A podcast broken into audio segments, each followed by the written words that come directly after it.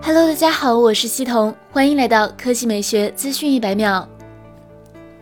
之前曾有消息称，今年 iPhone 十二的包装盒会非常小巧，主要原因是取消了随机附赠的充电器和耳机。现在，一张声称是来自于 iPhone 十二的包装盒内托盘的设计图像今日泄露。如果内容为真，它将清楚地表明新款机型没有包括 AirPods 以及电源适配器。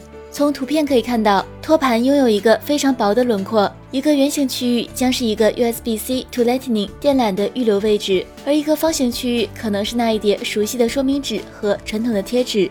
这个托盘非常薄，以至于不可能容纳 AirPods。整个托盘周围有一个薄薄的凹陷，很可能是 iPhone 本身的位置。目前还无法证明图片的真实性。不过从目前曝光的信息上看，苹果真的可能这样做，这将为苹果节省资金，减少电子垃圾，并缩小包装尺寸。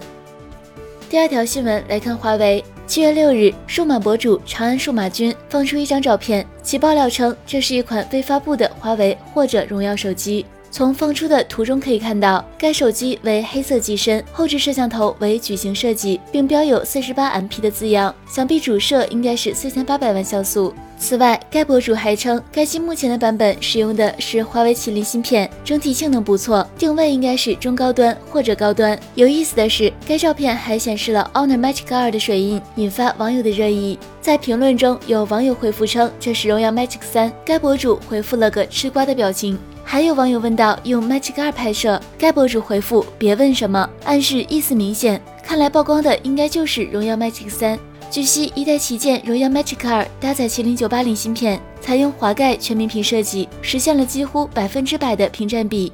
作为高端机型，想必 Magic 3也将使用最强的华为麒麟芯片。这么看来，恐怕麒麟990 5G 芯片没跑。